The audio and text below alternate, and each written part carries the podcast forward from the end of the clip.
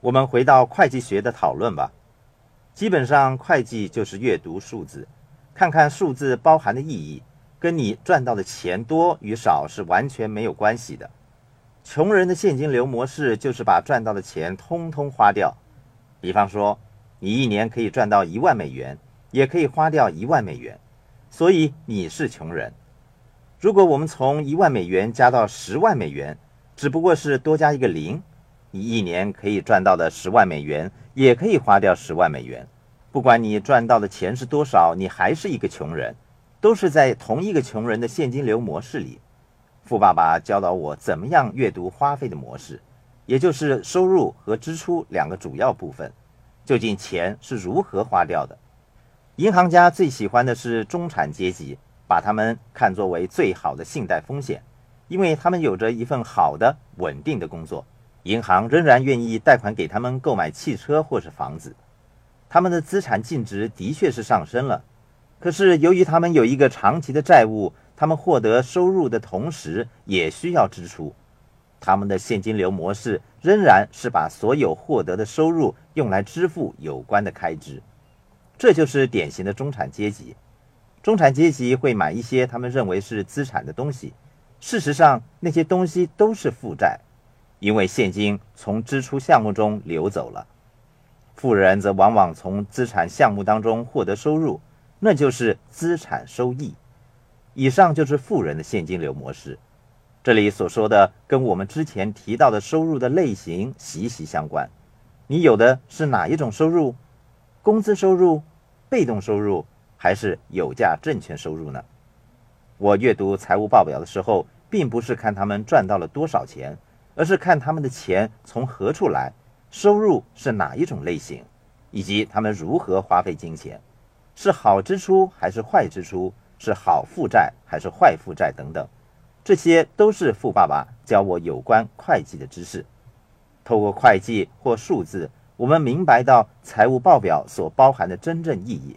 戴安，你的客户非常的多，他们赚到的钱有多有少，而且他们的情况各有不同，是不是这样？是的，在这个课程的第二部分第三十七页，我们提到马克思的例子。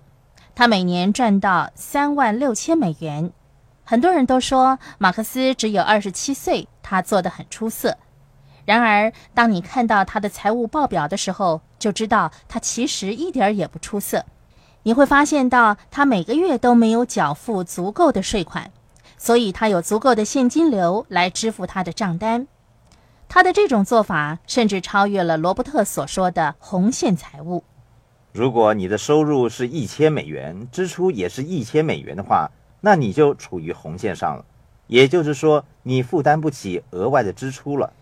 马克思的情况比红线财务还要差，他没有按时缴付足够的税款，并且利用这些钱来支付租金、教育贷款和信用卡等费用。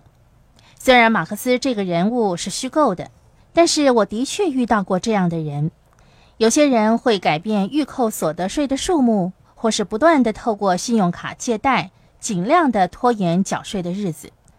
可是他们往往会为自己添麻烦。他们购买漂亮的汽车、宽敞的公寓或是房子，看起来一切都像是称心如意的，但是事实却不是这样。